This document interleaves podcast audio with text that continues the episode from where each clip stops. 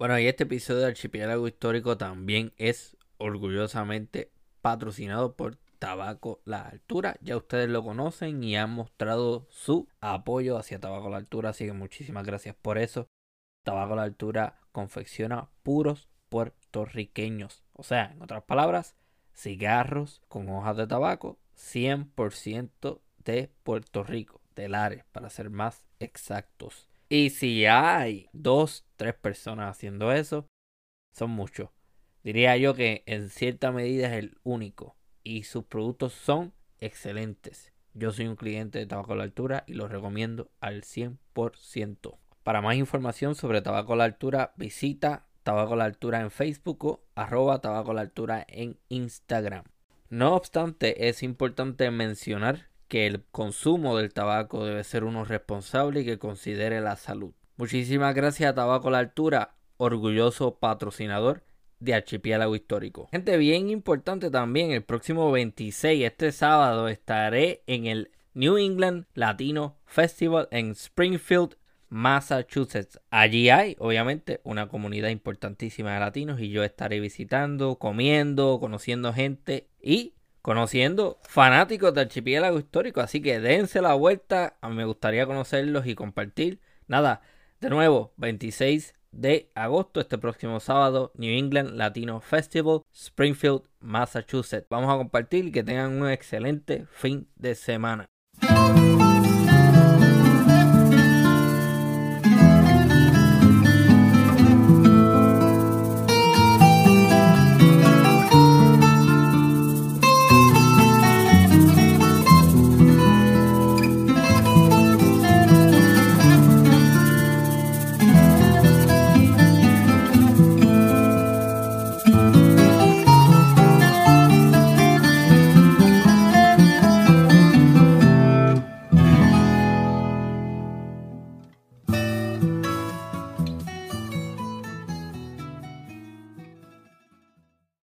Bienvenidos y bienvenidas a una nueva edición de Archipiélago Histórico. Mi nombre es Ramón González Arango López y en esta ocasión tengo el privilegio de conversar con la futura doctora Isabel Álvarez Echandi. ¿Cómo está todo? Hola Ramón, muy bien, gusto estar aquí y conocerte finalmente. La segunda tica, o sea, la segunda costarricense. Bien, bien, me gusta, ya era hora. Ya era hora, creo que más bien hay que, hay que volver esos, esos indicadores y, subirlos. Excelente. Participación costarricense, vamos allá. Este, más participación centroamericana y caribeña. Eso es lo que estamos buscando. exactamente. Para las personas que no conocen, ¿verdad? A Isabel Álvarez Echandi. Háblanos, por favor, un poco de eh, los intereses de investigación y ese tipo de cosas. Bueno, yo soy historiadora, desde que empecé desde cero en la universidad, historiadora, me, gradué con mi bachillerato en la Universidad de Costa Rica hace muchos, muchos años. Después me dediqué y bueno, a ver, para serte sincera, después dije, me encanta la academia, pero necesito algo más.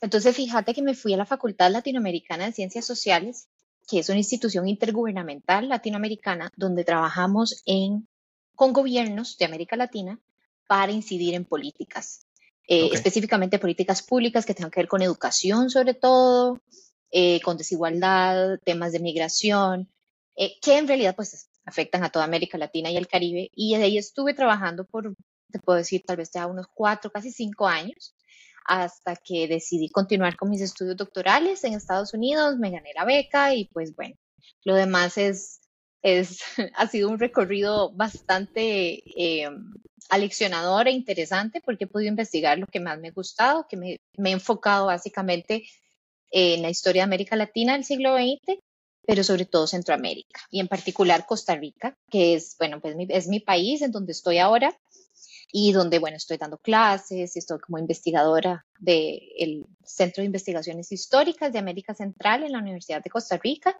Qué bien. Y bueno, pues estoy aquí eh, eh, volviendo otra vez al ritmo ya, dejar de ser estudiante y trabajar y ahora solamente dedicarme a trabajar.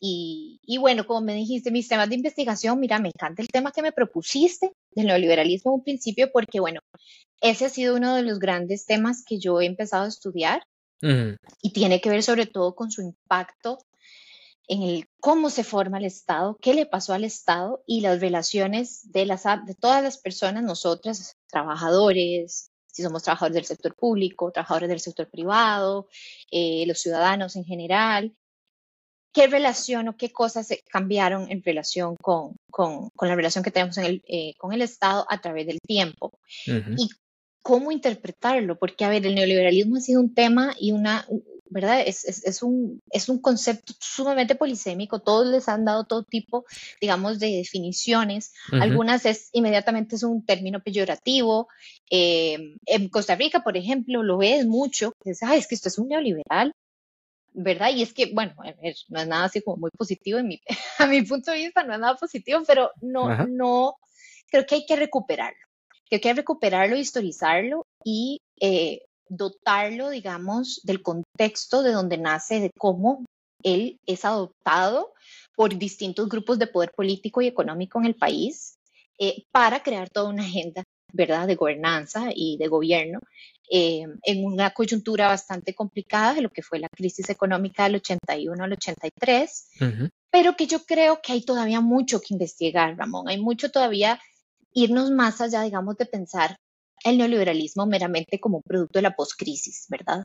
Es meramente verlo más allá de simplemente una serie de reformas económicas impuestas por el Banco Mundial, por el Fondo Monetario Internacional en su momento también, y por los distintos gobiernos en los que estuvo, por ejemplo, Costa Rica en esa época, sino que yo propongo irnos y verlo más allá y no me pregunto más, o, más como, bueno, ¿de dónde viene el liberalismo?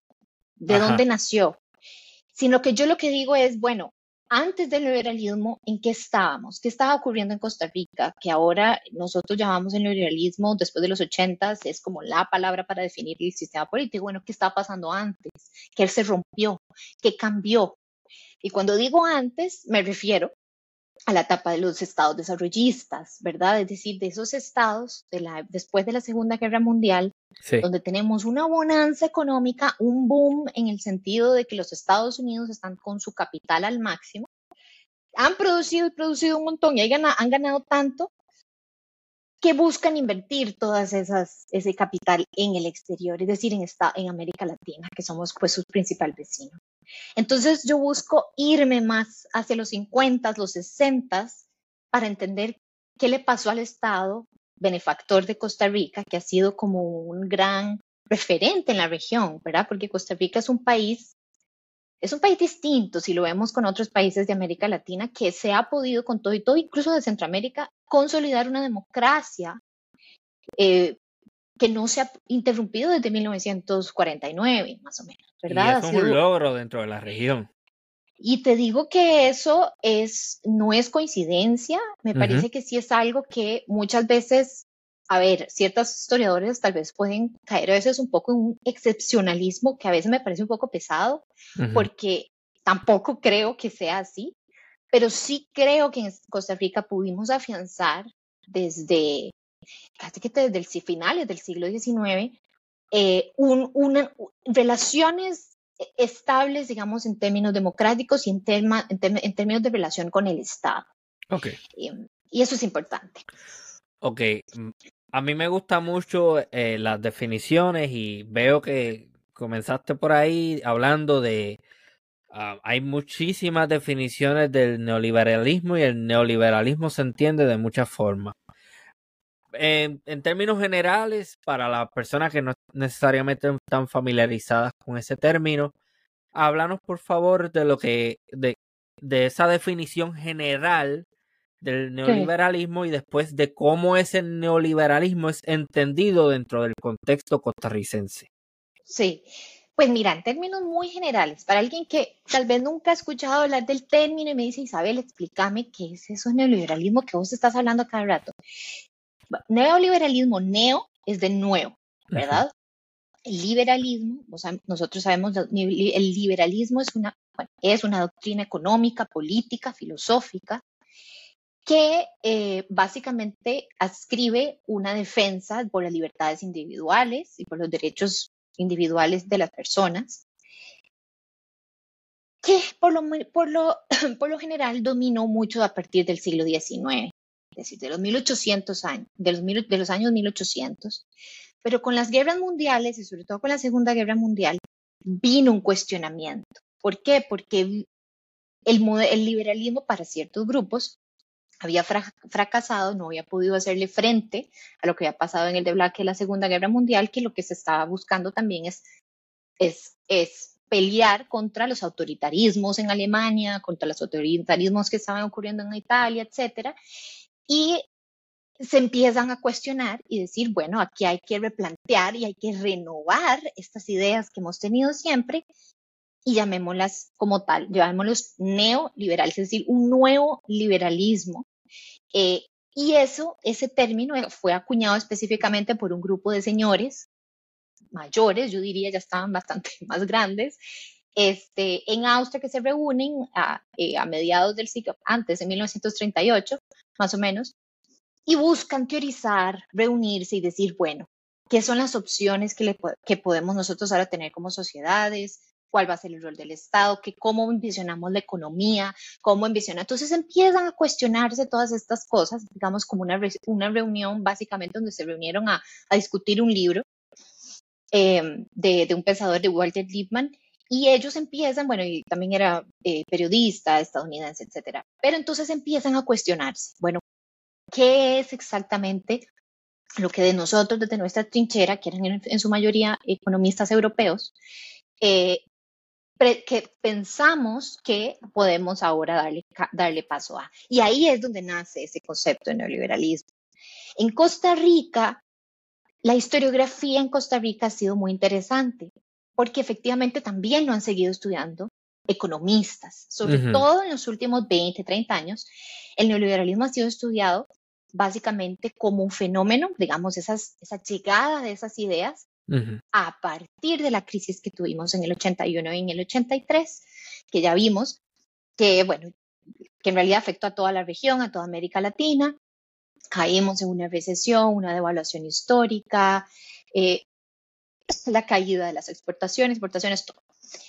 Crecimiento del Producto Interno Bruto llegó a, a niveles en rojo, menos cero, o sea, de verdad fue una catástrofe que todavía sentimos las consecuencias de lo que fue eso incluida yo y, todas las familias que estamos, de hecho. Em, entonces dijeron, bueno, optémoslo ahora, buscar soluciones que nos vengan a ayudar y nos puedan recetar de cómo podemos nosotros salir de esta crisis. Y la, y la respuesta fue dada a partir de eh, organismos multilaterales. Entonces el Banco Mundial, el Fondo Monetario Internacional se acercan para proveer una serie de préstamos con una serie de, condiciones que nosotros como país debíamos de cumplir para poder recibir esos préstamos, los desembolsos y poder continuar, digamos, en una ruta de recuperación con, ¿verdad? Porque acabamos de salir de la, de la crisis. Entonces, en Costa Rica, esa versión, creo, ha permanecido. Muchos economistas, sobre todo, han escrito alrededor del tema, pero sobre todo desde la economía. Recientemente sí han habido, han habido estudios eh, que se han salido ya un poco del ámbito meramente economicista. Y para mí el principal, el que, el que ha sido realmente el que ha aportado una mayor interpretación histórica de lo que es el neoliberalismo, ha sido el libro reciente de David Díaz Arias, Los Chicago Boys, que es el, el neoliberalismo en Costa Rica, que si no lo has entrevistado, podrías también entrevistarlo.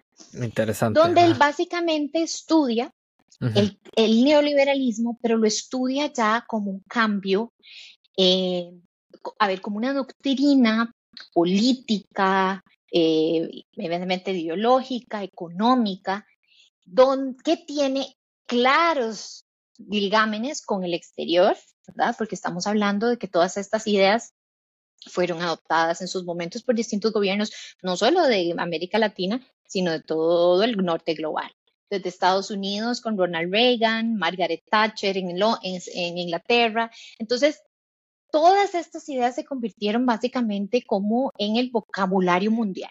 Ya eh. estábamos todos metidos en esta onda de que esta era el modelo pues que había que seguir. Ok, tengo que hacer un paréntesis porque menciona esas figuras y esas figuras son bien hay personas que las aman y hay personas que las odian. No hay entremedio. Son controversiales y, con toda razón. Y en el caso de Margaret Thatcher es bien particular y cómico, que hay una página de internet, ahora mismo no recuerdo cómo es, pero es una página de internet en donde te dice Margaret Thatcher está muerta, todavía está muerta, o sea que celebran la muerte de ella. Y es como que, eh, eh, o sea que para, para entender que esto del neoliberalismo, para lo que yo veo y lo que intuyo es, o tú lo amas o lo odias, pero lo odias a muerte. Entonces, esas figuras que mencionan me, me trajo eso a la mente. No, y es que claro, son figuras sumamente polarizantes. Ronald Reagan, si nos, no tenemos que acordarnos el desastre de política exterior que tuvo y el impacto tan nefasto que tuvo en América Latina. Eso hay ah. que decirlo.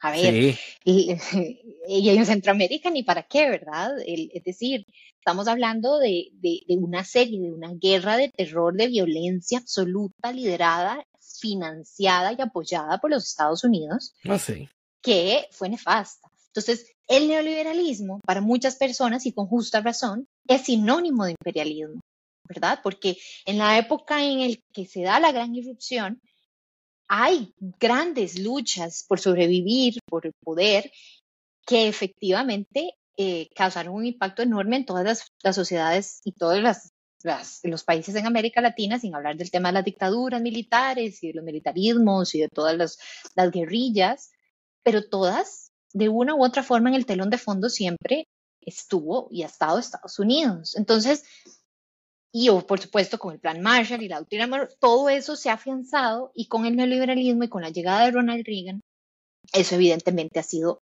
eh, eh, digamos, interpretado y anclado desde un inicio con injerencia extranjera, específicamente estadounidense. Entonces, en ese sentido, eh, y es, es, hasta cierto punto entendible del por qué ocurra eso, porque efectivamente así fue.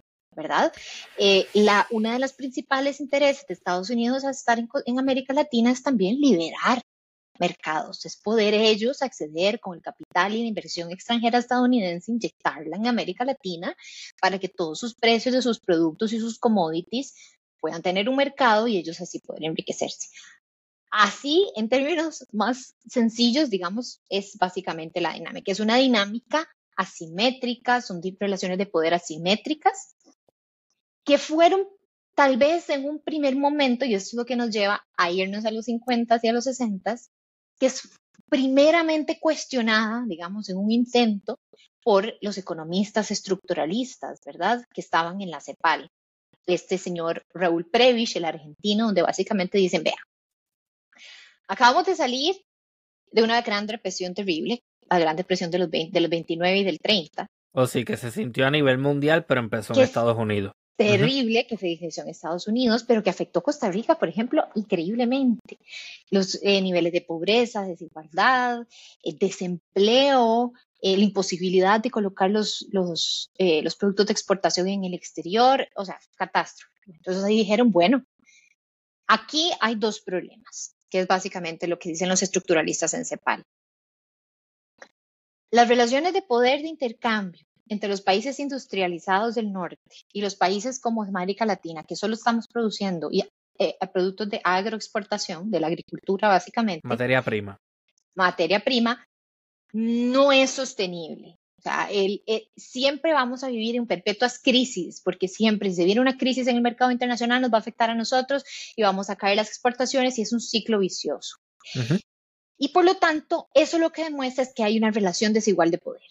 Entonces dijeron, lo que proponemos es hacer una, transformación de las economías en América Latina y basémonos ahora y busquemos la industrialización de los países en América Latina. ¿Qué es esto? Que es básicamente crear y formar pequeñas industrias en cada uno de los países para que puedan producir y poder generar la suficiente productividad que ellos querían, poder generar suficiente capital para poder generar eh, ahorros en sus cuentas nacionales y así poder eventualmente lanzarse. Pero hay un pequeño detalle, que esa industrialización no se puede dar, al menos en gran parte de los países en América Latina, como es el caso de, América, de diría todos los países en, Centroamérica e incluida Costa Rica, sin capital extranjero. ¿Por qué? Porque no tenemos suficiente capital para poder hacer, digamos, ese gran impulso, esa, esa capital semilla para poder llevar, transformar una economía costarricense en los 50 Ellos- y en los 60. Ellos son los que tienen el dinero para invertirlo. Claro, los, los businessmen, Ajá. los gringos, los gringos, los dueños de las corporaciones, los dueños del gobierno estadounidense, pero sobre todo los business groups, son los empresarios estadounidenses, que los de la Nestlé, que los de la eh, Standard Fruit, and- eh, eh, Standard Fruit Company, después la United Fruit Company, todos esos grupos de poder que se han visto también en los, las azuleras, Firestone, todo lo que tiene que ver con químicos y de metales, todas esas grandes corporaciones dijeron, perfecto, entonces vamos hasta a Costa Rica, bueno, América Latina, para poder eh, invertir y así lograr que nosotros ganemos, que ellos logren hacer el salto a la, a, de la sustituir sus importaciones y ma- ya no tener que importar más artículos terminados de como industriales ni nada de eso, sino que ellos los hagan en sus países y así nosotros Ujú. poder, ellos sean menos dependientes del vaivén internacional, que ya no están solamente con materia prima. Ujú. Eh, bueno, ¿qué pasó? Que no fue tal, ¿verdad? Y una de las formas en las que pudieran atraerse esa inversión extranjera directa era con una gran cantidad de exenciones de impuestos para hacer las inversiones atractivas para los, para los estadounidenses eh, y demás, porque no solo fueron estadounidenses, también vieron japoneses, alemanes, pero abrumadoramente en Costa Rica llegó, a ver, en el 81, ya llegaron a presentar Me- más del 45%. me parece curioso porque eso es exactamente lo que está pasando en Puerto Rico ahora mismo. La dinámica está siendo una de, ok, hay una crisis económica, vamos a, crear leyes de, de exención contributiva que sea eh, atractiva principalmente para extranjeros. Entonces en Puerto Rico ahora mismo creo que ley 21 y ley 22, que son unas leyes que tienen un, este, no las conozco a detalle, pero básicamente están diseñadas para atraer capital extranjero, traer a esas personas a Puerto Rico a que inviertan, pero también crea unos problemas. Eh, crea un problema de gentrificación, crea un problema de que esta gente viene, acapara todo lo que hay, compra todas las fábricas, entonces cuando vienes a ver, el cuestionamiento es, ¿esto es tan bueno como me lo pintaron que iba a ser? No. Ajá.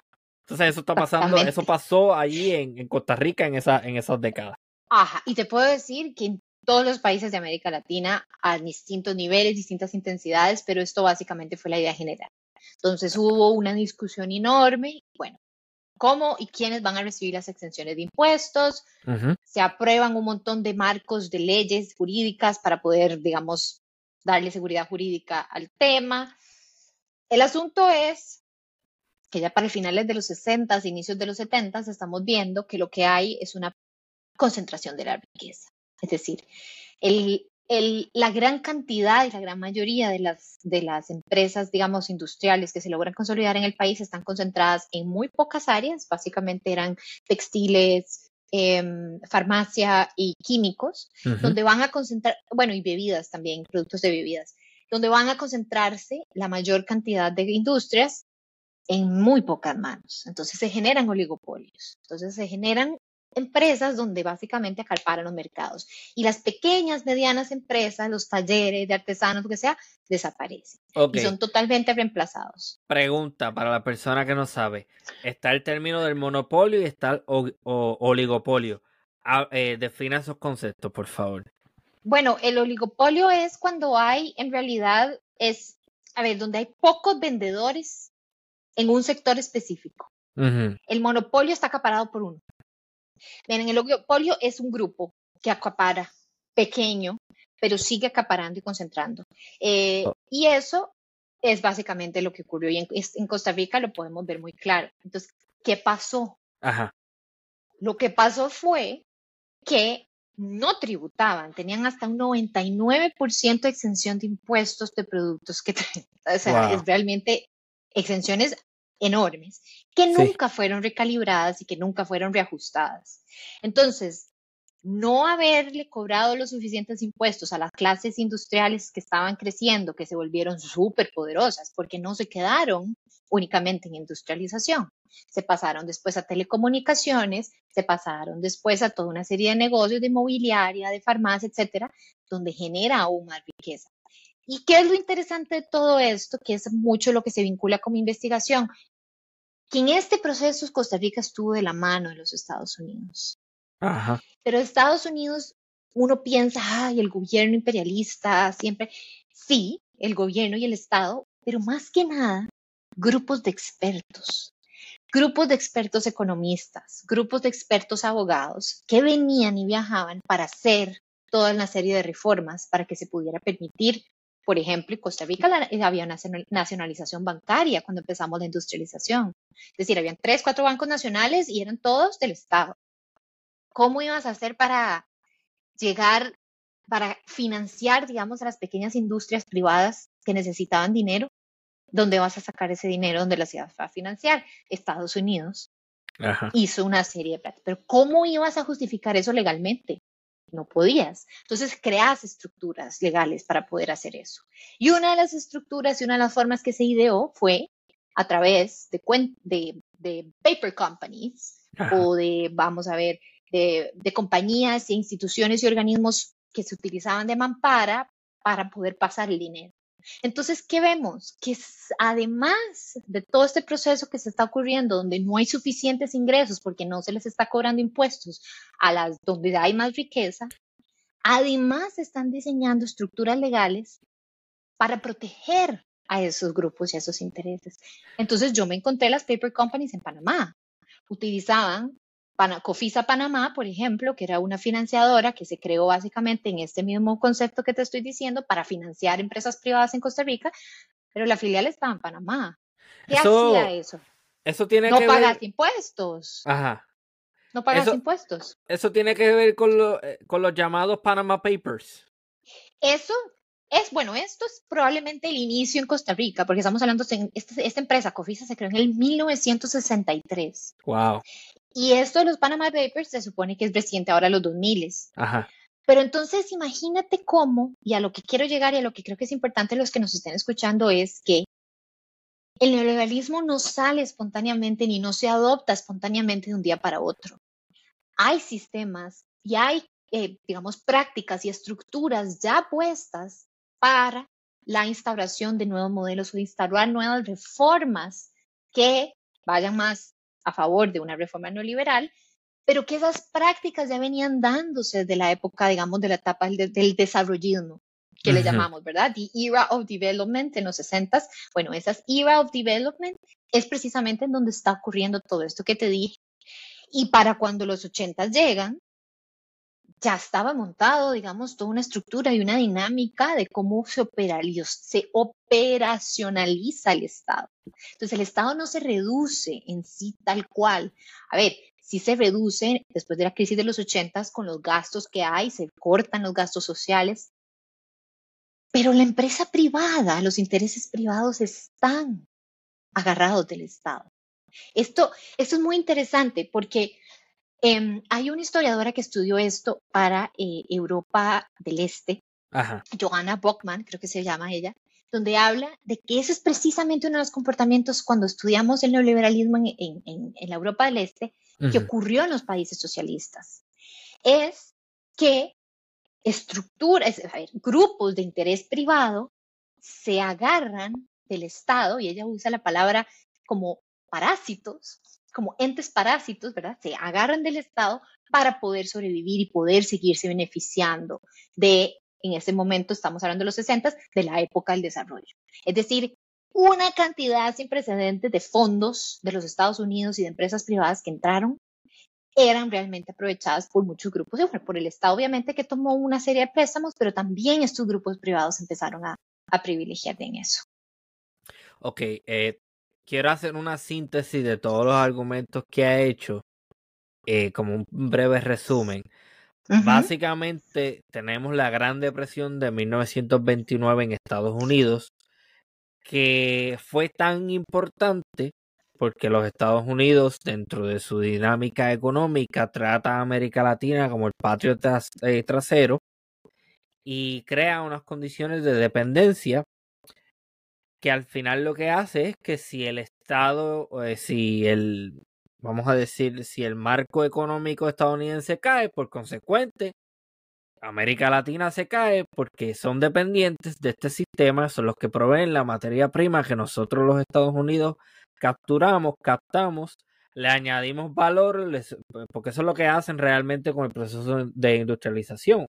Eh, tú lo que haces es que obtienes la materia prima y la, desarrollas en algo y eso es valor añadido. Eh, es más beneficioso para la persona que industrializa que para la persona que tiene la materia prima o que trabaja en la fábrica, porque es que la industrialización vino acompañada de un proceso de desmovilización de sindicatos. En, Estado, en Costa Rica fue brutal.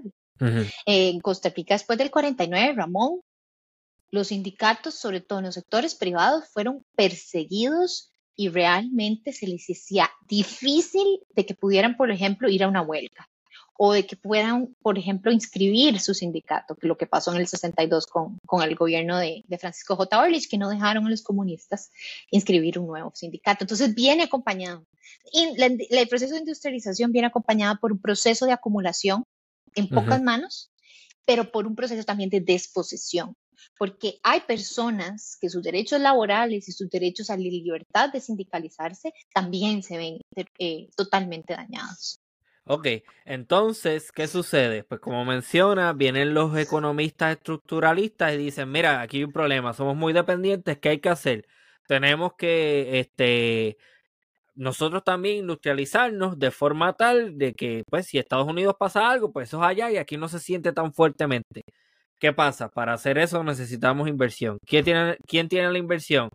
Los grupos de poder económico estadounidenses ok, ¿cómo los atraemos? Vamos a darle exenciones. Pero una vez les das exenciones, esos grupos vienen y ¿qué pasa? Les gusta la pendeja, como decimos en Puerto Rico. ¿Y qué hacen? Bueno, pues crean grupos eh, que cabildean y que toman control del Estado para mantener esas condiciones. Entonces, al final, es creas otro problema porque si te traen la industria entre paréntesis pero eso no necesariamente viene acompañado de mejores beneficios para los, eh, para los empleados, no viene acompañado necesariamente de beneficios salariales para la clase trabajadora. Entonces, eh, al final, no necesariamente hay una mejoría porque esos a los que, que, tienen dinero y que en teoría eh, pueden aportar, aportar más al erario del Estado, que son esos capitalistas, pues a eso no les estamos cobrando. Eso es básicamente lo que está pasando. Sí, entonces, ¿qué hizo Costa Rica? Lo que hizo Costa Rica es irse por el modelo de la economía mixta. Entonces, oh. básicamente, Figueres, José Figueres, Liberación, dijeron, bueno, no, nosotros nos apuntamos con los estructuralistas, con estos eh, eh, de la CEPAL, y nos vamos a optar por la economía mixta. ¿Qué es la economía mixta? Básicamente es coger según las palabras de José Figueres, es un lindo balance entre el socialismo y el capitalismo. Es decir, escoger lo bueno que tenga la empresa privada y lo bueno que tenga y que debe tener, que es la guía del Estado para la actividad económica, eso no se, no se cuestiona, pero tiene que venir acompañado por iniciativa privada también.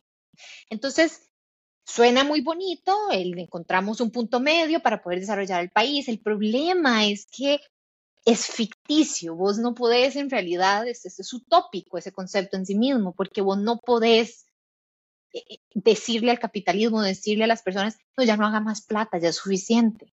¿Me entendés? La libertad y la competencia, yo creo que todos lo sabemos, un sistema capitalista, es eso, ¿verdad? Ellos van a buscar ante todo el business y el profit. ¿Y el Estado qué pasó? ¿Dónde estuvo la parte del donde el Estado iba a estar? El Estado sí acompañó pero el Estado también fue utilizado. El Estado no fue simplemente un proveedor de bienestar, porque, a ver, hay que reconocerlo. Ya para los 70 habíamos logrado tener una mayor cantidad de personas en clase media. La clase media en Costa Rica realmente creció a partir de estos años y también uh la pobreza y logramos mejorar mucho, mucho los índices que teníamos considerablemente. Pero vino acompañado de una no menos nociva práctica que es el de desdibujar los límites entre lo que es lo público y que lo es lo privado. Entonces, muchos de los intereses privados se aprovechan de lo público y sacan provecho del Estado, ¿verdad? Entonces generan situaciones de tensión constante en el desarrollo de Costa Rica después de los 80s y los 70s, porque no hay realmente un balance en las fuerzas que se supone que deberían haber estado en un principio en balance. Entonces, vemos constantemente situaciones donde se presta actividades clientelares, actividades abiertamente actos de corrupción, porque el Estado no se hace pequeño y no se empequeñece, pero cede parte de sus funciones a la, actividad privada. Eh, privatiza eh, sectores que son importantes, por eso es que yo soy simpatizante con muchas cosas que hace China, porque China puede ser bien capitalista, pero China, por ejemplo, eh, ha dicho no, espérate, estos son unos sectores que son estratégicos, que son muy importantes para el desarrollo del país. Eso los voy a mantener nacionalizados. Eso no se lo voy a dar a nadie. Entonces yo creo que eh, uno de los problemas, y usualmente yo tiendo a asociar mucho el, asunto del neoliberalismo con la privatización, porque la privatización no necesariamente es buena. Puede haber ocasiones en las que sí, tampoco vamos a hacer este vamos a decir que todo o, nada es malo. O sea, no entremos en esa dinámica. Hay, que tomar ciertas cosas en su respectiva, eh, ¿verdad? Dentro de su contexto. Pero sí, yo, yo estoy de acuerdo con esa idea del balance. Y, también eso que acabas de decir me parece importantísimo, el tema de la privatización. También porque Costa Rica es tal vez un caso disímil que a veces no calza también, por ejemplo, con lo que pasó en El Salvador, lo que pasó en el mismo Chile, lo que pasó en muchos otros países de América Latina. Ajá es que nosotros descentralizamos el, Estado desde los 50 y los 60 con una serie de instituciones autónomas. Entonces, al descentralizarlas del gobierno central, todas se rigen bajo un reglamento y bajo, ¿verdad? Tienen, incluso están respaldadas constitucionalmente. Entonces, eso muchos historiadores lo han interpretado como eso fue un gran amortiguador, porque eso permitió generar un poco de autonomía dentro de las instituciones y poder decir, bueno, no, aquí negociar un poco más temas de recortes, negociar más temas que tienen que ver con plazas, etcétera. Pero a la larga, ya el daño estaba hecho. O sea, ya se había desarrollado y se había más o menos construido un Estado con esta noción que te decía.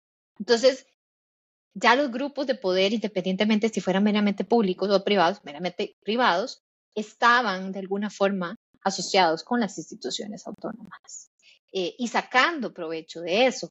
Por ponerte solo un ejemplo, que es muy poco conocido en Costa Rica y por eso me interesa que lo consumamos, que es el tema de Cofisa que te mencionaba. Cofisa era un banco de inversión privado. En Costa Rica no, la banca estaba nacionalizada. Así, ah, Bueno, pues cómo recibían los fondos, ya te dije, hicieron todo lo que tenían que hacer con una serie de expertos legales que se vinieron a ayudarlos y hacerlo. Pero utilizaron al Estado en un, en un, como un medio que se llama el two-step payment, que tenían dos steps para pagar. Y era utilizar al Estado como si fuera el Estado el que estuviera recibiendo el préstamo, pero en realidad el que lo estaba recibiendo eran los, los industriales de Costa Rica. Entonces, las condiciones que recibió el Estado de Costa Rica para esos préstamos no fueron las mismas condiciones que recibieron los empresarios. Entonces, los tipos de cambio, las amortizaciones porque tengan que ver por pagos de deuda, no eran iguales. Entonces, ¿quién, quién terminó asumiendo eso? El Estado. Ok, eh, tengo que hacer un, comentario y creo que me vas a poder ayudar de una perspectiva más este, profunda, porque yo no soy economista, no conozco, no los manejo eh, a profundidad, pero hiciste un comentario bien interesante y dice, ok, en Costa Rica la clase media crece, eso es indudable, pero yo me imagino que esto no, yo me imagino que tiene que tener su nombre específico dentro de la economía. Y es que está bien, este, puede ser que hay una clase eh, que crezca. Pero ¿qué pasa? Que si tú eres la clase dominante y tú ves que tú vendes unos productos que antes contaban tanto porque eso es lo que la gente podía pagar y, y en unas décadas ese grupo crece y su poder adquisitivo mejora y, es superior ahora, a ver, yo subo los precios. O sea que sí puede haber un crecimiento de la clase media, pero eso no necesariamente significa que la clase media vive mejor, porque se le va a cobrar más por algo que hace par de décadas atrás no pagaba lo mismo, pagaba menos. Absolutamente. Y eso también, pero y es que también, Ramón, todavía la clase media no es la totalidad del país. Es decir, hay, grupos que fueron dejados completamente de lado y esa es la clase trabajadora. Digamos, por ejemplo, los bananeros, las clases bajas populares, esas no están dentro de este ideal de clase media, porque esta clase media crece a la par del Estado. Son funcionarios públicos que crecen de una u otra forma, beneficiados y trabajando para el Estado, por el crecimiento de las instituciones autónomas y del aparato público, pero hay grupos que no están dentro de eso son trabajadores de todos los que están trabajando en muchas de las industrias, no están metidos en ese boom, tampoco están metidos los bananeros en ese momento en el Pacífico Sur, peleándole en los 60s y los 70s para básicamente sobrevivir, o en la zona atlántica, ¿verdad? ¿Qué pasa eso con las corcheras que hay en Zigzagola? Yo, yo tengo comunicaciones, le, cartas de, de, trabajadores donde literalmente están pidiéndole a los Estados Unidos, venga, intervenga su empresa porque no podemos seguir trabajando así. Y ahí ves una absoluta ausencia del Estado. Ahí el Estado no está, el Estado cede espacio, cede soberanía en ese sentido. Entonces, tal vez es importante también de, desmenuzar un poco eso, porque no es un crecimiento igual para todos, ni beneficia a todos por igual. Eso sí es importante saberlo. Eh, que igual es positivo, bueno, si lo comparamos con otros eh, países de América Latina, sí, absolutamente, incluso con, con Centroamérica, sí, pero el sistema político en ese momento en Costa Rica nace también a partir de la exclusión, porque acuérdate que en Costa Rica lo primero que ocurrió después de uno de los primeros decretos que ocurrieron después de la Guerra Civil del 48 fue prohibir los partidos comunistas. Se prohibieron y no pudieron participar en ningún momento de ninguna contienda política hasta 1975. Estamos hablando de más de tres décadas. ¿Qué te dice eso? Te dice que es un Estado construido, sí, que fue exitoso para algunos, uno lo llaman que es un gobierno exitoso, yo en este momento pues obviamente me encargo más bien de tener más dudas que respuestas en ese sentido, yo no lo veo tan exitoso, pero sobre todo ocurre excluyendo a un porcentaje de la gente. Y eso en sí no da, eso no es democrático. No puedes construir ni pretender siempre hacer política pública desde esa perspectiva. Tenés que involucrar a las comunidades y tenés que involucrar a los sindicatos que tuvieron y han tenido, por ejemplo, en los 40, tuvieron un papel fundamental en la historia de Costa Rica y crecieron como nunca. En el, en el, creo que fue en el año 1944 donde hubo la mayor cantidad de inscripciones de sindicatos y de personas sindicalizadas en la historia del país.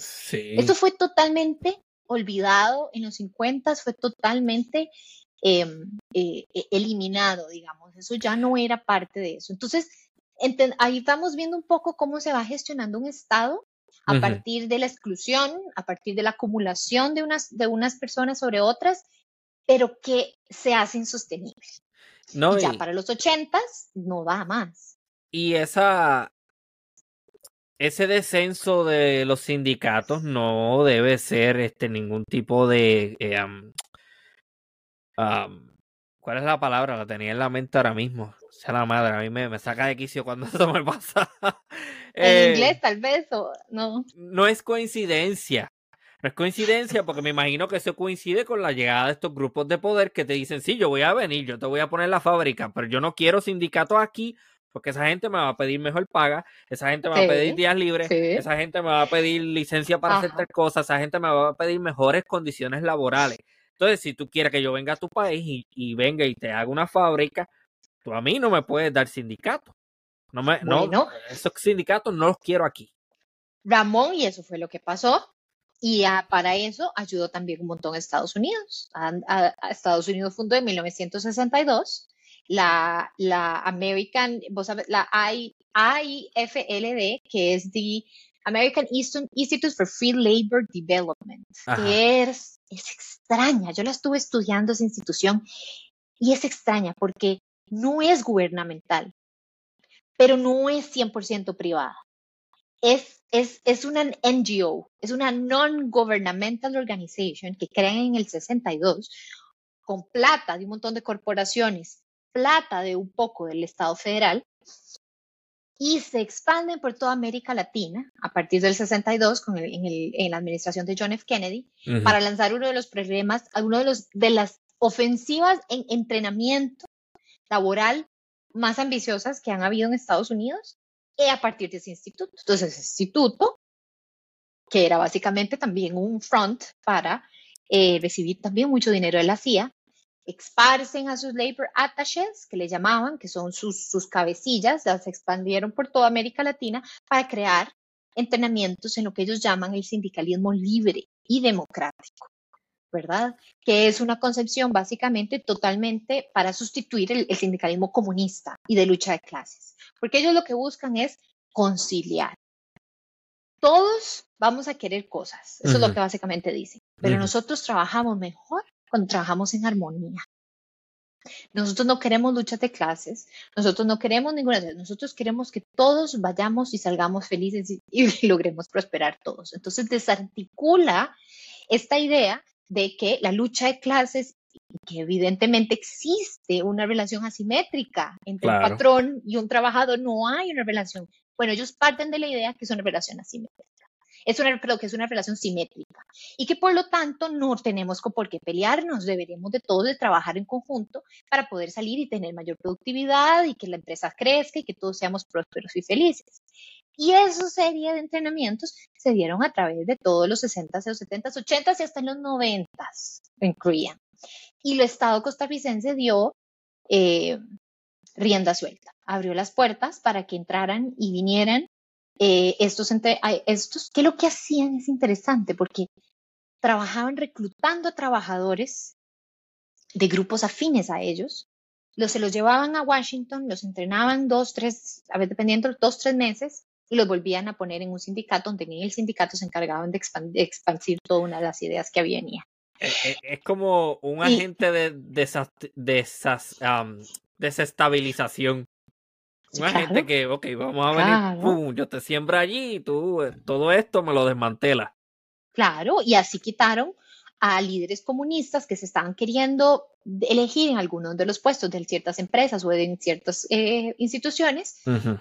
Y los quitaban y ponían a estas personas que eran, pues, básicamente las entrenaban en hacer eh, collective agreements, que son collective bargaining, es poder a ver, ¿cómo lo traduzco en español? Es hacer eh, eh, negociaciones, negociaciones colectivas. Uh -huh. Ajá, negociaciones colectivas, los, los, los, enseñaban cómo hacer negociaciones colectivas, cómo organizar efectivamente una eh, huelga, pero Ajá. también cómo infiltrarse y desarticular movimientos. También nos enseñaban a esas cosas. Entonces, vos los ves esparcidos, si tú trabajas, por ejemplo, que yo trabajo en la parte del Pacífico Sur en las bananeras, te encontrás a un montón de agentes, básicamente son agentes de la CIA porque están financiados por la CIA, eh, en todo lado, todos los sindicatos, básicamente viendo dónde está el cabecilla, dónde podemos hacer cosas, dónde, na, na, na, na, y los ves básicamente como se infiltraron en todos los niveles del Estado, porque hasta en la junta directiva de esta empresa que te dije, Cofisa,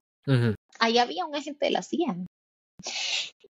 Ah, estaba ahí metido. Wow. Y estaban metidos en todos los niveles de institución pública, utilizaron una confederación de trabajadores, ver un novarum de pantalla para pasarle plata, que ellos pudieran entonces hacer así todo el tipo, digamos, de, de, políticas abiertamente anticomunistas, de perseguir, de evitar que se reunieran, de evitar que hicieran huelga, de, de todo para desarticular. Hay, hay, algo, hay algo que me tiene curioso y quiero que me corrobore si eso sucede también así, de esa forma en Costa Rica. En Puerto Rico hay un fenómeno que se llama el infiltrado, que es una persona plantada en una huelga.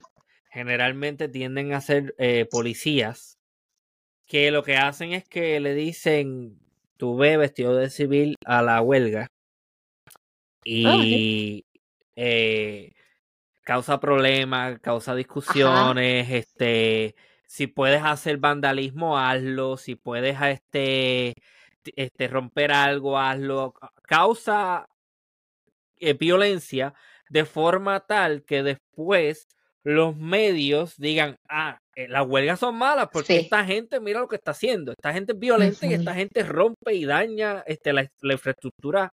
¿Eso pasa así también en Costa Rica? Sí, sí, absolutamente. es una estrategia. Esa y las famosísimas listas negras. ¿Verdad? No sé si en Puerto Rico están las listas negras, en Costa Rica las empresas, y hay muchos, y de hecho hasta jueces de la República me lo han, en unas entrevistas que hice, me lo confirmaron, que están las famosas listas negras, donde ponen a una serie de trabajadores que tienen sospechas de que son comunistas o de que quieren hacer un ah. sindicato o de que quieren desestabilizar de alguna forma porque se está reuniendo mucho con los trabajadores o porque está incomodando, como le dicen, y lo anotan en la lista. Eso en Puerto Rico le llamamos carpeteo. Y eso lo ah, hacía la policía te abrían un expediente, te investigaban, iban a tu casa, iban a, este, este, me ponían infiltrado y también este era bien efectivo para intimidar. Claro. Es, que imagínate, ponete a pensar, venís de una guerra civil también, en Costa Rica, por ejemplo. Los perdedores fueron los que iban con el gobierno de Calderón Guardia, que fue el que, el que salió exiliado, sí. y los comunistas, que los comunistas se aliaron con Calderón. Esos fueron los grandes perdedores. Los 50 y los 60 no iban a ser, tal vez uno pensaría como, eh, tal vez que, a ver, que bajaran poco. Sí, no, porque uno no fueron legalizados hasta el 75 y las prácticas que vi y que logré acceder a todos los archivos que pude ver eran de constante persecución, de constante eh, antisindicalización. Es que ya no es simplemente un anticomunismo, es antisindicalización.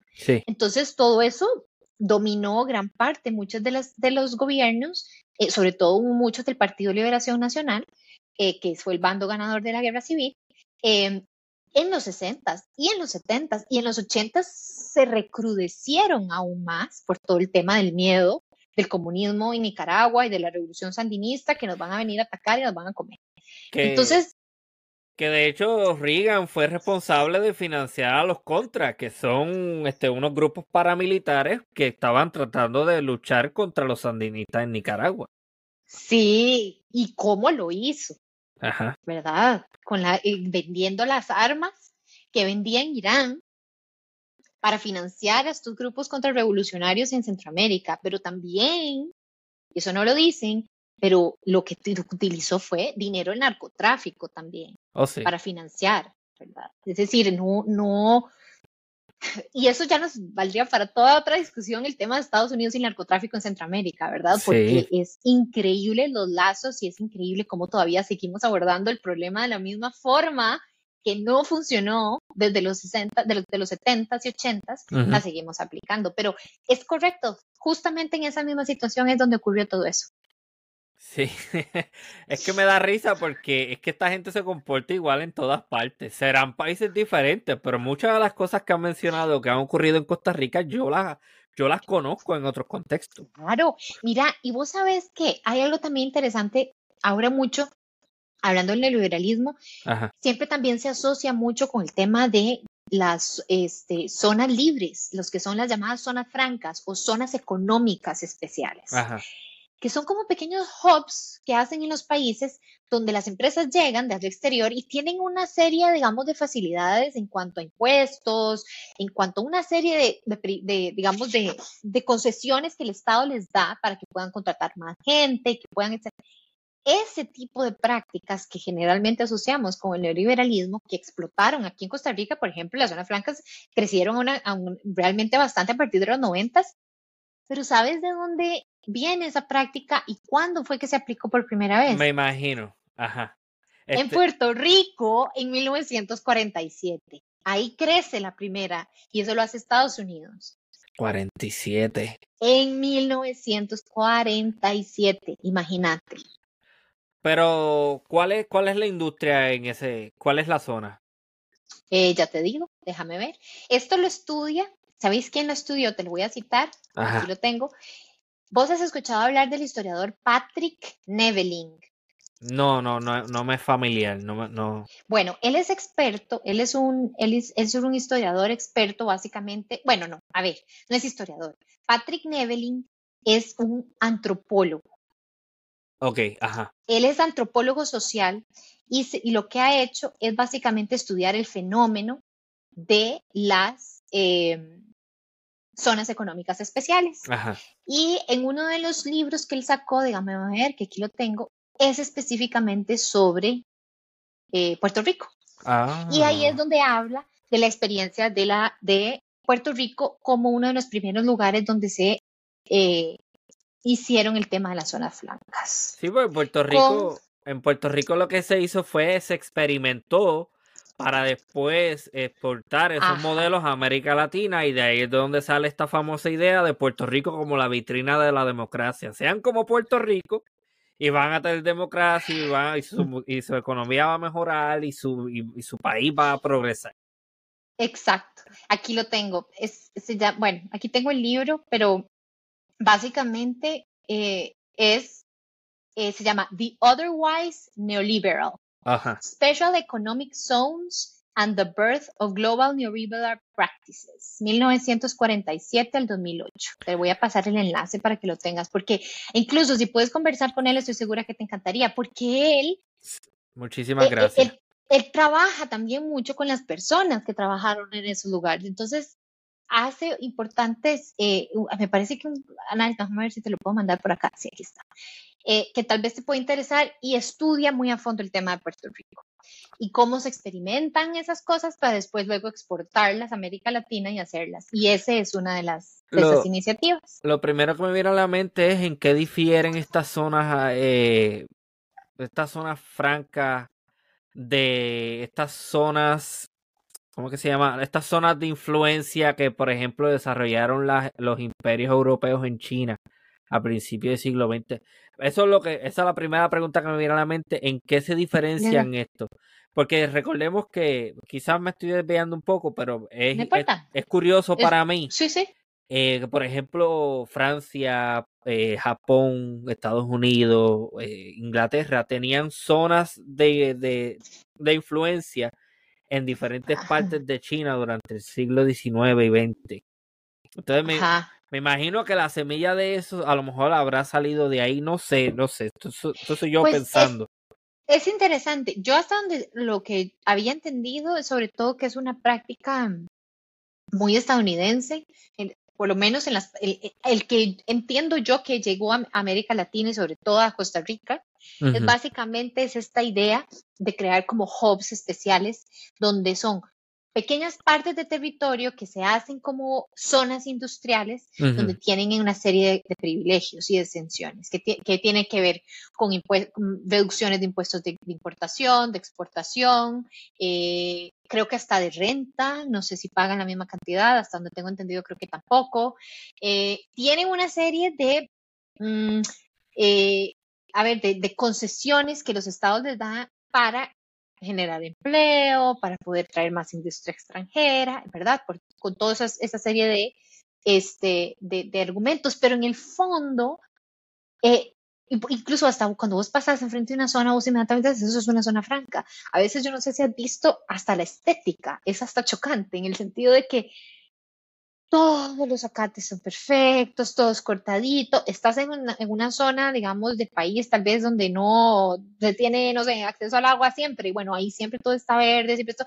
Es un poco en la esteticidad de la zona franca, incluso eso es un tema de estudio, es bastante interesante Sí, porque es, es, es realmente, vos decís, eso es como, como, como un Elysium, yo no sé si vos viste esa película, pero es como un Elysium dentro de un país latinoamericano y es chocante hasta cierto punto. me suena. Elysium, pues mira, no tanto, no sé si a vos te gusta la ciencia ficción, es, es de ciencia ficción, es básicamente, creo que es este actor famoso eh, estadounidense, Matt Damon, que eh, No, tienen no la a unos, tiene uno, a un montón de personas viviendo en el espacio, con Ajá. jardines y con unas arquitecturas y unas cosas, y ese lugar se llama Elysium, y el resto del mundo que no puede afford ir a vivir a Elysium vive en la Tierra en condiciones prácticamente como de apartheid.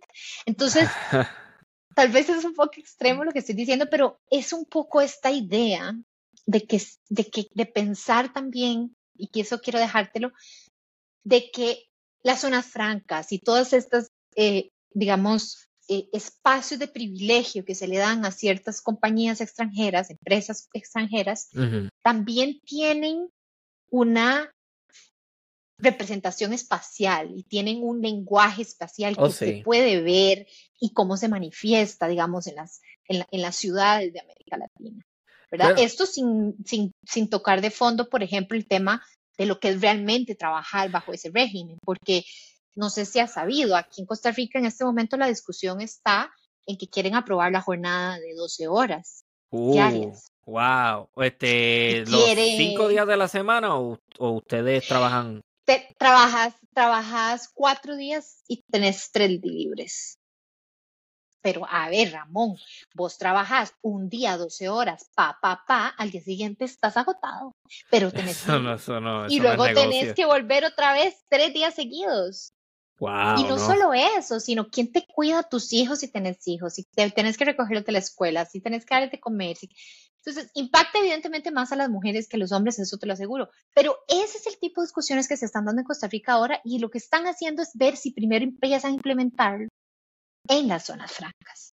Entonces, es interesante cómo también empiezan a generar es- esos espacios de estas zonas francas, pero también ahora se ven casi que como laboratorios para experimentar cosas, como si las personas que están trabajando ahí no son seres humanos que necesitan más bien ocho horas. Además, deberíamos estar conversando cómo reducir la jornada semanal, que es la Wow. tendencia que está ocurriendo en el mundo. Y aquí estamos hablando de cómo hacemos una jornada Eso, de 12 horas. ¿Qué es lo que hay atrás? Que es que pagar aquí una hora extra en Costa Rica es caro, wow. como debe ser, porque debe ser excepcional. La idea de que una hora extra valga, o eh, creo que vale 1.5 más que una normal, es precisamente para desincentivar que le hagas pasar eso a tu trabajador, a tu trabajadora, porque no es sostenible. Aquí dicen no. Esto más bien les va a ayudar, esto más bien es la gran maravilla. Entonces esa es la gran pelea que ahora se está ocurriendo en la asamblea. Y para que veas que Costa Rica podemos mantener y hemos mantenido un sistema democrático, pero ha venido acompañado de un no menos proceso no democrático, que es el que pequeños grupos de poder han concentrado muchísimo poder económico y político y no, no se está distribuyendo y sí, sí. no está llegando a las personas que les debe de llegar. Ellos cabildean y le ponen el dinerito en el bolsillo del político y le dicen, mira, te va a seguir entrando dinero por aquí, tú simplemente te tienes que asegurar de que tú vas a apoyar las medidas que yo te diga. Eh, es que esto pasa en todas partes, esto es corrupción 101. Total, total, pero ¿hasta cuándo? ¿Qué es exactamente lo que estamos esperando que suceda? Porque si yo me tengo que ir a las calles, yo me voy a las calles, lo he hecho antes, lo puedo volver a hacer, eso no es ningún problema. Ujú. Pero hay personas que no se pueden dar el lujo simplemente de dejar su trabajo e irse a manifestar. Entonces también ese es otro tema. Eh, y además, el Ministerio de Trabajo en un país como Costa Rica está prácticamente invisibilizado. Cuando le preguntaron de su criterio técnico de qué piensa sobre una jornada de 12 horas, lo que dijeron es, no, nos parece bien. Y es más, ¿y sabe qué? No es necesario que los patronos nos estén mandando sus planillas actualizadas cada mes. Nosotros si se las solicitamos, que nos las envíen. Y uno es Y, ¿pero dónde están? y hay algo que yo estoy seguro, eso de las 12 horas es solamente para el trabajador. Eso no es para el gerente de operaciones, eso no, es para la junta de directores. Esa gente No. no va a trabajar las 12 horas. No. Y además dicen, y además dicen que es opcional. Ah, ¿En qué mente, perdón la expresión, pero en qué mente pollo, y eso que a mí me gusta el pollo, se les ocurre pensar que una jornada así va a ser opcional? Cuando vos como trabajador estás en una, en una relación de asimetría, querás o no, porque estás vendiendo tu trabajo a Tu cambio de una remuneración tu tiempo. y tu tiempo Sí, hasta tu salud que eso física, es más importante. todo, Sí, que no tiene precio. Ah, pero aún así están partiendo de la idea de que no, de que sí se puede y que no, no es ningún problema, todo va a salir bien. Entonces, es bastante complicado porque cuando te digo, Ramón, todavía estamos sintiendo claro. todos los efectos de todas las decisiones que se han tenido tomando de década tras década, es porque las estamos viviendo todavía. Y parece que a veces como que si el tiempo más bien haya regresado al futuro y estamos todavía peleando por unas jornadas eh, de ocho horas. Yo no pensé nunca que pudiéramos otra vez volver a llegar a este tipo de conversaciones. Sí, sí. Uno pensaría que sería menos lo que estaríamos peleando ahora mismo, menos horas. Pero eh, ya ves que no, estamos con un gobierno altamente pues conservador de derecha, eh, que también viene siguiendo una, una línea que no es nueva. Y esta es otra cosa que creo que es importante. Lo que este hombre, este señor, el presidente, está viniendo a hacer ahora no es nuevo. Esto todo, es más, hasta como habla y las cosas que escribe, yo que he trabajado con documentos del Fondo Monetario y el Banco Mundial, habla como un tecnócrata de estas organizaciones internacionales. Y no, tiene, no, no, lo digo como un insulto, pero lo digo en el sentido de que, a ver. Es un lenguaje, me imagino, que es bien populista. Y no ha funcionado. Costa Rica se ha convertido en, en, uno de los países más desiguales del mundo. América Latina está con unos niveles de desigualdad de los más altos en el mundo, más que África más que muchas regiones que uno pensaría jamás. Claro que sí, Costa Rica es insostenible la desigualdad de ingresos, Ramón, es, es, es realmente eh, eh, una bomba de tiempo. Pero este tipo de discusiones no se dan desde hace mucho tiempo. Eh, en los últimos años en Costa Rica y venimos arrastrando una serie de gobiernos altamente conservadores, neoliberales, que no han podido salirse de eso. Ok, hay algo que me viene a la mente que me da mucha curiosidad y estoy casi seguro que sé la respuesta, pero lo voy a hacer como quiera. Eh, me imagino que a toda persona opuesta a ese tipo de medidas lo tildan rápidamente de comunista. Comunista. A mí ya me dijeron que yo soy una comunista. Ah. y luego yo, disculpe un segundo. Ok, yo, yo, acepto lo que usted me quiera decir, pero ¿qué entiende usted por comunismo? Ajá. Eh, no saben. No saben. No, no, no, no, saben. Es malo, eso es todo. Eh, hay, Un ah, hay un anticomunismo exacerbado en este momento, sobre todo porque la única fracción legislativa que le está haciendo pelea a este gobierno por la jornada de 12 horas, por la evasión fiscal, por una serie de temas que me parecen que son trascendentales, son un grupo de hecho, diputados jóvenes de Frente Amplio, que es un grupo, pues en realidad se catalogan de centro izquierda, porque yo creo que son más centro, no son realmente. Esos son los primeros que dicen son lo más comunista que hay en el mundo. Sí, sí, Entonces vivimos, eh, eh, vivimos, y el mismo presidente, el mismo presidente acaba de atacar a uno de esos diputados con una serie de insultos homofóbicos y al final le dijo, básicamente, usted es un comunista. Eso fue lo que le dijo, que no sé. Imagínate si todavía tenés ese tipo de mentalidad. es, literalmente quedarse en los 60. Sí, esa mentalidad de guerra fría.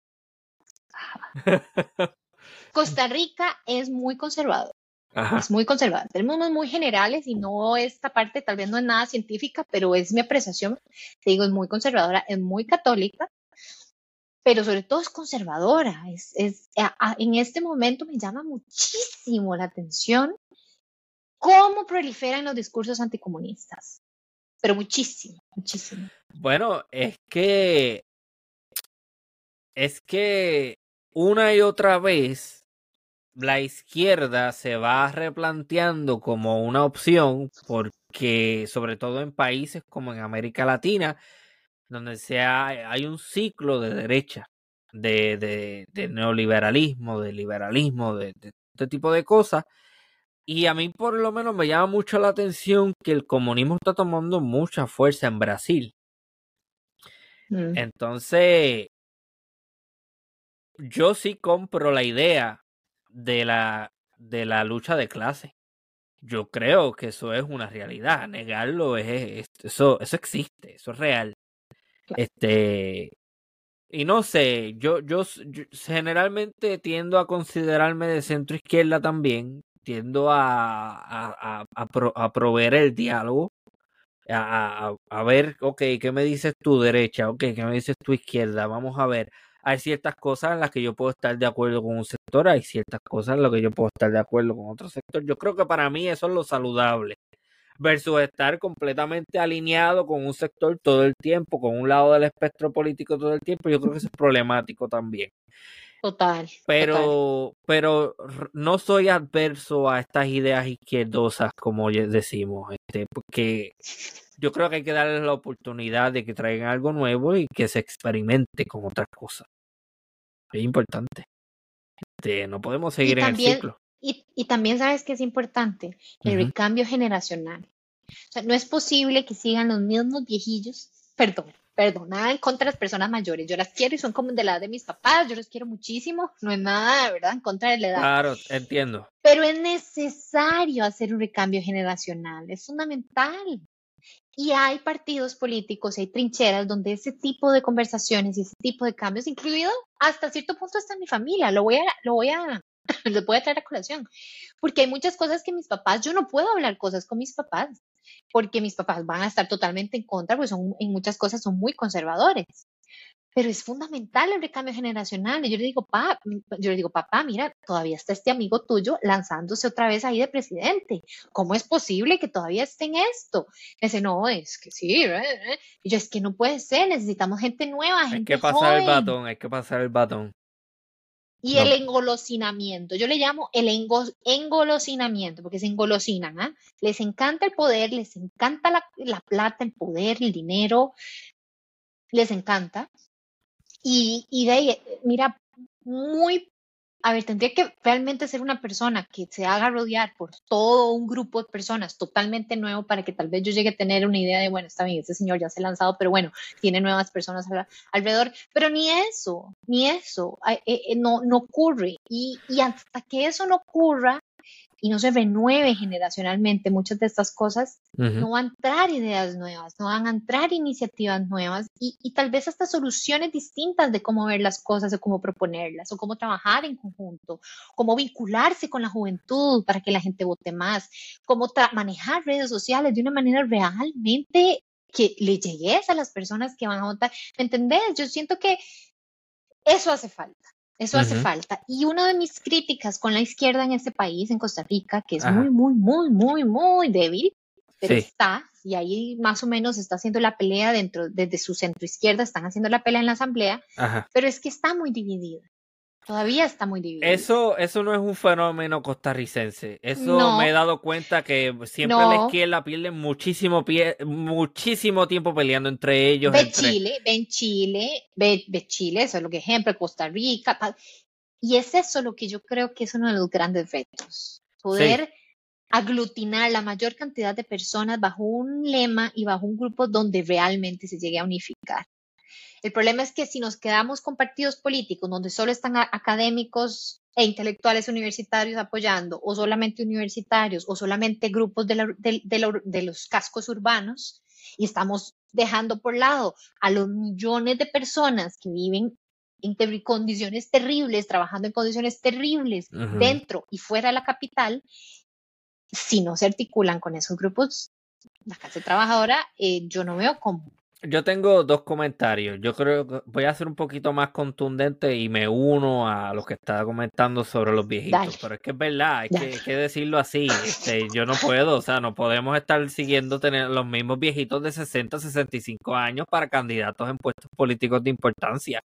Eh, o sea, vamos a tener sangre nueva, vamos. El mismo viejito que desde los años 90 está corriendo en todas las elecciones para el mismo puesto o que ya ganó y que Independientemente si es de izquierda o derecha, a mí eso no me parece que sea nada saludable. No, ajá, pues igual. Este, y el otro comentario que quería hacer, que esto va dirigido a las personas que están escuchando este episodio, haga introspección, la introspección es importante. No puede ser que usted eh, con el paso del tiempo tenga las mismas ideas y, y, y la y la solidifique como si fueran piedra. Hay que estar en un constante replanteamiento de la realidad y de las ideas políticas, porque puede ser que a lo mejor yo piense algo, pero quizás en 10 años va a pensar otra cosa diferente y eso es bueno, eso no es malo. Es bueno, porque la única constante en la vida es el cambio. Y si no, y si renegamos al cambio, y si nos negamos a cambiar, estamos negando el ciclo de todo, me parece. O sea, es decir, eh, cuesta, cuesta mucho en cambio. El, cambio genera resistencias, genera miedos, genera temores, genera que la gente se agarre más y se afiance más porque no quiere que le quiten las cosas. Pero Ramón, si no hacemos eso, estamos como estamos condenados, si estamos condenando a un montón de generaciones a, a seguir repitiendo las mismas prácticas nocivas y que no han dado resultados y que no ha funcionado ya. Hay algo que me preocupa y es el populismo y en, Latinoamérica eso está bien, bien fuerte y no importa si es de, de, todas partes. Terrible. Nuestro presidente es así, es un populista de derecha. Ah, ok, o sea que me imagino que es el tipo que te dice, esto es lo que hay que hacer y si, y si hacemos esto el país va a progresar y este es mi enemigo y este es tu enemigo. Eso es lo que hacen los populistas. Es un cliché, él es un cliché, porque él mismo, él es un hombre fuerte. Es como de esos, de esos hombres, y yo no sé si vos, vamos a ver si te vas a, si, si esta descripción, Ajá. los gorilas, lomo plateado. Ok, ajá. ¿Has visto los hombres que son gorila monoplateados? Vos sabés que los monoplateados son súper... Sí, es el este macho alfa. Ah, es nocivo desde que abre su boca, es realmente, es un cliché. A mí muchas veces me da risa y muchas amigas me dicen, ¿cómo te da risa? Estoy indignada por lo que dijo este viejo, ¿viste cómo dijo otra cosa? Y yo nada más me río porque yo lo que veo es un hombre afianzándose como desesperado de su masculinidad tóxica y de su autoritarismo, pero en el fondo es muy poca cosa, porque para que tenga que estar recurriendo esas cosas y tenga que estarse poniendo como que el, el, el mae yo gorilón, que todo lo puedo, te dice todo lo que tienes que saber de ese mae. Sí, hay, hay un argumento a favor de la, de la seguridad en uno mismo y de la confianza y de la contundencia, pero hay que tener mucho cuidado porque hay una línea fina entre eso y en lo que es este ah, pero Ah, sí, no, pero eso es distinto. Una es servirte de tu investidura de presidente para escarmentar y mandar amenazas y mandar cosas que este señor ha hecho. Y se ha puesto en una, en una situación que ya no es de que es un muchacho, es un señor seguro de sí mismo, es afable. No, no, es que se ha vuelto tóxico.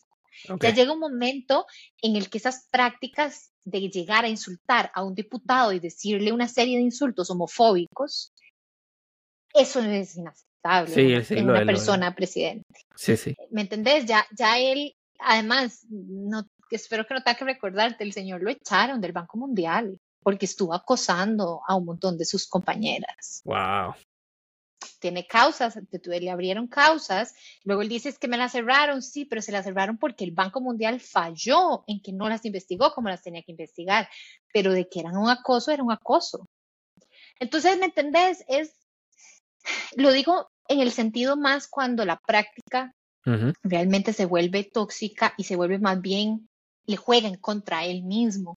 Porque, a ver, yo no, yo no pienso que todas las personas, o todas somos malas, malas, malas, malas, o todas somos bueno, bueno, bueno. No, todas tenemos cosas positivas. Hay tal vez una que otra cosa positiva que él puede haber intentado querer hacer, porque ni siquiera lo logró hacer, como por ese, como por ejemplo el tema de los medicamentos, Ramón, en Costa Rica. En Costa Rica es una barbaridad el precio de los medicamentos. Yo no te puedo explicar lo caras que son. Entonces, me parece que esa iniciativa de querer bajarlo los precios de los medicamentos me parece más que justificada el apoyo. Ahora, que lo hizo, no, no lo hizo, se fue, las habladas. Pero hay cosas positivas que yo también admito. Yo, yo no, no soy una persona que solamente veo lo negativo y ya, porque yo creo que sí hay cosas que ha querido hacer y me parece. Em, y además, con todo y todo, este, hay una asamblea que le, le está poniendo límites de contrapeso y, espero que esta fracción, aunque es pequeña, de estos chicos diputados que te dije, el Frente Amplio, puedan generar eh, eh, espacios e instancias donde muchas personas podamos apoyarlos y vean que no están solos y que no, no queremos desmantelar eh, el, poco país que nos queda, ¿verdad? De, de, seguro social y de etcétera. Estoy. Entonces, sí. Estoy muy de acuerdo con eso que estás diciendo porque eh, muchas veces también caemos en eso de que esta persona por ser del partido opuesto, todo lo que diga automáticamente yo lo voy a estar en contra. Y eso me parece que, Exactamente, hay que buscar espacios de diálogo y hay que buscar cosas y hay que entender que en muchísimas cosas a lo mejor vamos a estar de acuerdo. Eso no es que malo. no hay otra, y es que no hay otra. Este señor fue votado, fue votado por una mayoría. Una mayoría de los costarricenses lo eligió. Bueno, ya está ahí, ya no lo vamos a cambiar. ¿Qué podemos construir a partir de lo que este señor ofrece, de lo que yo ofrezco? ¿Qué se puede construir y qué se puede hacer? si les ponemos la cruz y nos negamos y caemos en, un, en, en, más bien en quemar puentes, que más bien es algo que él ha hecho, porque las, las fracciones del, del, Frente Amplio, por ejemplo, se han mantenido anuente y abierta a ayudar, pero él no, porque los tilda comunistas, entonces no quiere trabajar con comunistas, pero es vital. Sí. Es vital generar consensos, es, es fundamental aprenderlo y saber que no todo se puede ganar, pero claro no, no siento yo, y esto también es cero científico, esto es mi opinión, pero en no siento que haya en este momento como ganas de realmente que todo nos vaya bien. Yo creo que todo el mundo está jalando para su saco, los empresarios para ellos, los todos para ellos, todos para ellos y a la mierda el país. Una, una crítica que yo le hago mucho, no, no, como, como quiera, eso a mí no me, este, pero una crítica que yo le hago mucho a la izquierda es que la izquierda suele ser... Esto es lo que nosotros planteamos. ¿Es eso o es nada? Y siempre las, las, las propuestas y las soluciones tienen que ser lo perfecto.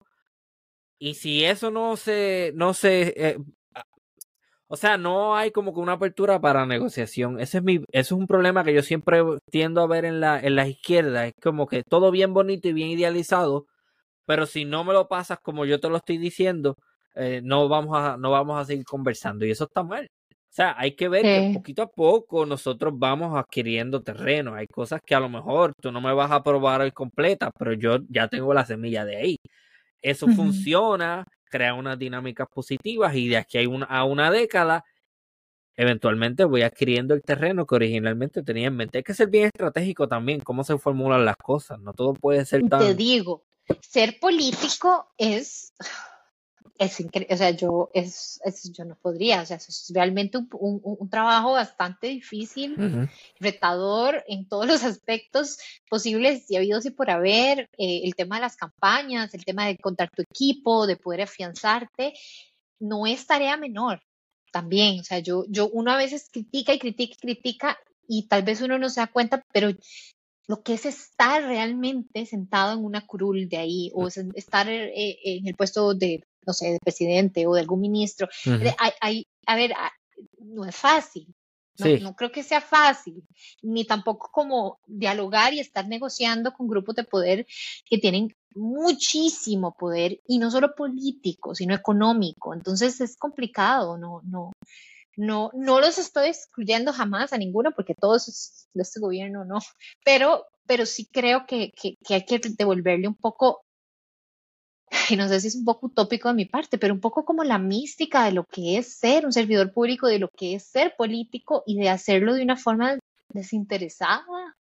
Eh, sí. Pero yo creo que es utópico, yo creo que tengo una forma muy idealista eh, de ver la vida, pero es que si no, no veo cómo, cómo vamos a hacer. Y yo tomo una clase de, de ética y hay una teoría que habla de que el ser humano es esencialmente egoísta y yo no sé hasta qué punto eso usualmente puede ser cierto porque es que es que eh, como es tendemos a ser así es la realidad o sea todo el mundo va a querer jalar para su lado eso es lo que decía Maquiavelo, el filósofo, que decía el hombre es inherentemente, básicamente tenía una concepción del hombre que él nacía, a ver, malo, pues, o sea, que es una, que es egoísta por naturaleza, que lo único que hace es básicamente cuando nace, solo llora, llora, llora, llora y caga, caga, caga y llora para más comida, entonces demanda y demanda y demanda, entonces es, es una criatura demandante, consumista, egoísta,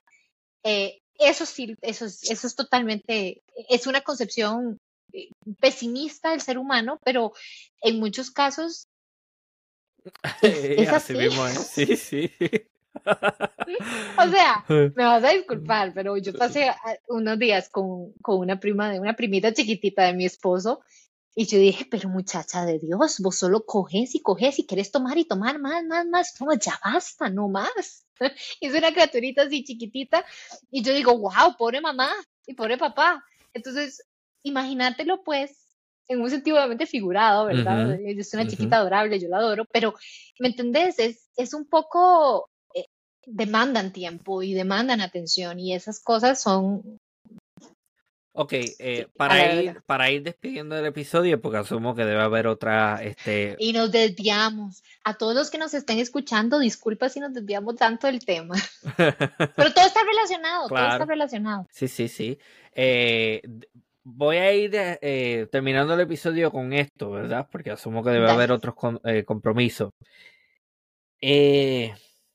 ¿Cómo ves el panorama a nivel mundial? ¿Crees que habrá algún tipo de movimiento generalizado hacia quizás un socialismo, quizás algo que se aleje de un capitalismo y un neoliberalismo agresivo? Hay gente que ya hay, hay teóricos que ya están diciendo que el capitalismo está en un proceso de descenso, en un proceso de debilitamiento. No sé qué piensas sobre eso. Mm, mira, no sabría qué decirte. Yo, yo no estoy, no sé, no, no estoy tan optimista en este momento. Me cuesta mucho pensar realmente que ya es la senescencia del capitalismo. Me encantaría, para mí debería, ya, es long overdue, replantearnos por completo otro sistema, porque este sistema no es sostenible. más justo con todo el mundo. Absolutamente, no. Y, y, y, a, las personas que más están ganando y que esconden sus ganancias en offshores tienen que pagar más impuestos. Eh, claro. Eh, necesitamos generar más ingresos, pero no te digo ingresos solamente a todo el mundo por igual, no. Que no todo el mundo gana por igual y no todo el mundo está en la misma situación, a un percentil bastante alto. Eh, y, y creo que, a ver, la tendencia, a ver, yo creo que América Latina tiene muchas experiencias que han sido exitosas y que vale la pena revisitar mm. eventualmente, porque hemos sido desde América Latina los que hemos promovido al menos alternativas distintas a las que siempre, incluso en la bipolaridad de la Guerra Fría. Estas críticas estructuralistas de estos economistas hicieron claro y evidente una situación que estaba ocurriendo y que, claro, y que es unas relaciones de poder asimétricas que podemos generar nuevas instancias y que podemos nosotros más bien desde América Latina, con las experiencias que tenemos, que somos bastante vastas, creo que Venezuela puede hablar mucho, Brasil, México, Uruguay, desde Costa Rica, em, de verdad creo que se puede realmente, Chile, ni se diga con Chile, que yo creo que con su proceso de constituyentes ha sido realmente un, país que ha dado muchas luces y como de buenas prácticas y de qué no funciona, qué funciona, que podemos nosotros replicar pero yo espero realmente que ese lugar y que esas luchas y que esas luces puedan salir desde América Latina. Que creo que tenemos el bagaje, la experiencia y hemos hecho esfuerzos a través de la historia por precisamente eso.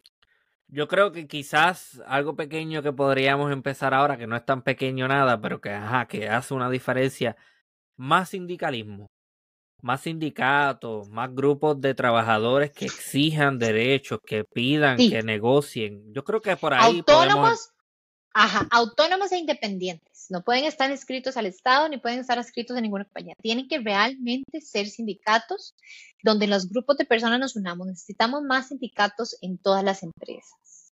Retomarlas otra vez. Sí. Que los trabajadores no se sientan solos, que haya unión, que haya sentido de trabajo colectivo y de apoyo colectivo. Eh, porque lo que le hacen a uno le hacen a todos y pretender que seguir como islas, que solo nos interese a nosotros y nosotros y solo lo que yo gano y mis compañeros no, es receta para el desastre. Hay mm. que unirnos y estoy de acuerdo 100% con vos, más sindicatos. Sí, este... Eh, voy, a utilizar una frase costarricense. Esto ha sido una chiva de, de episodio. Ay, igualmente, lo he disfrutado montones. me, me, gusta, me ha gustado mucho la dinámica, un excelente episodio. A mí también.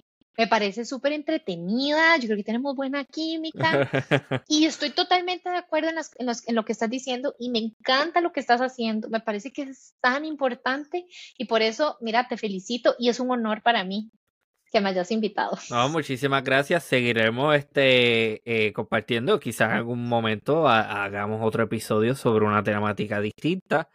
claro. Eh, mencionaba antes de grabar que, que quizás en algún momento me gustaría visitar Costa Rica y probar los pejibayes que me, que me han hablado de ellos. Así que. Por favor. Delicioso. Con mayonesita, con salsita. Ah, Sí, delicioso. Excelente. Bueno, pues muchísimas gracias. Este, que próximamente será doctora Isabel Álvarez Echandi.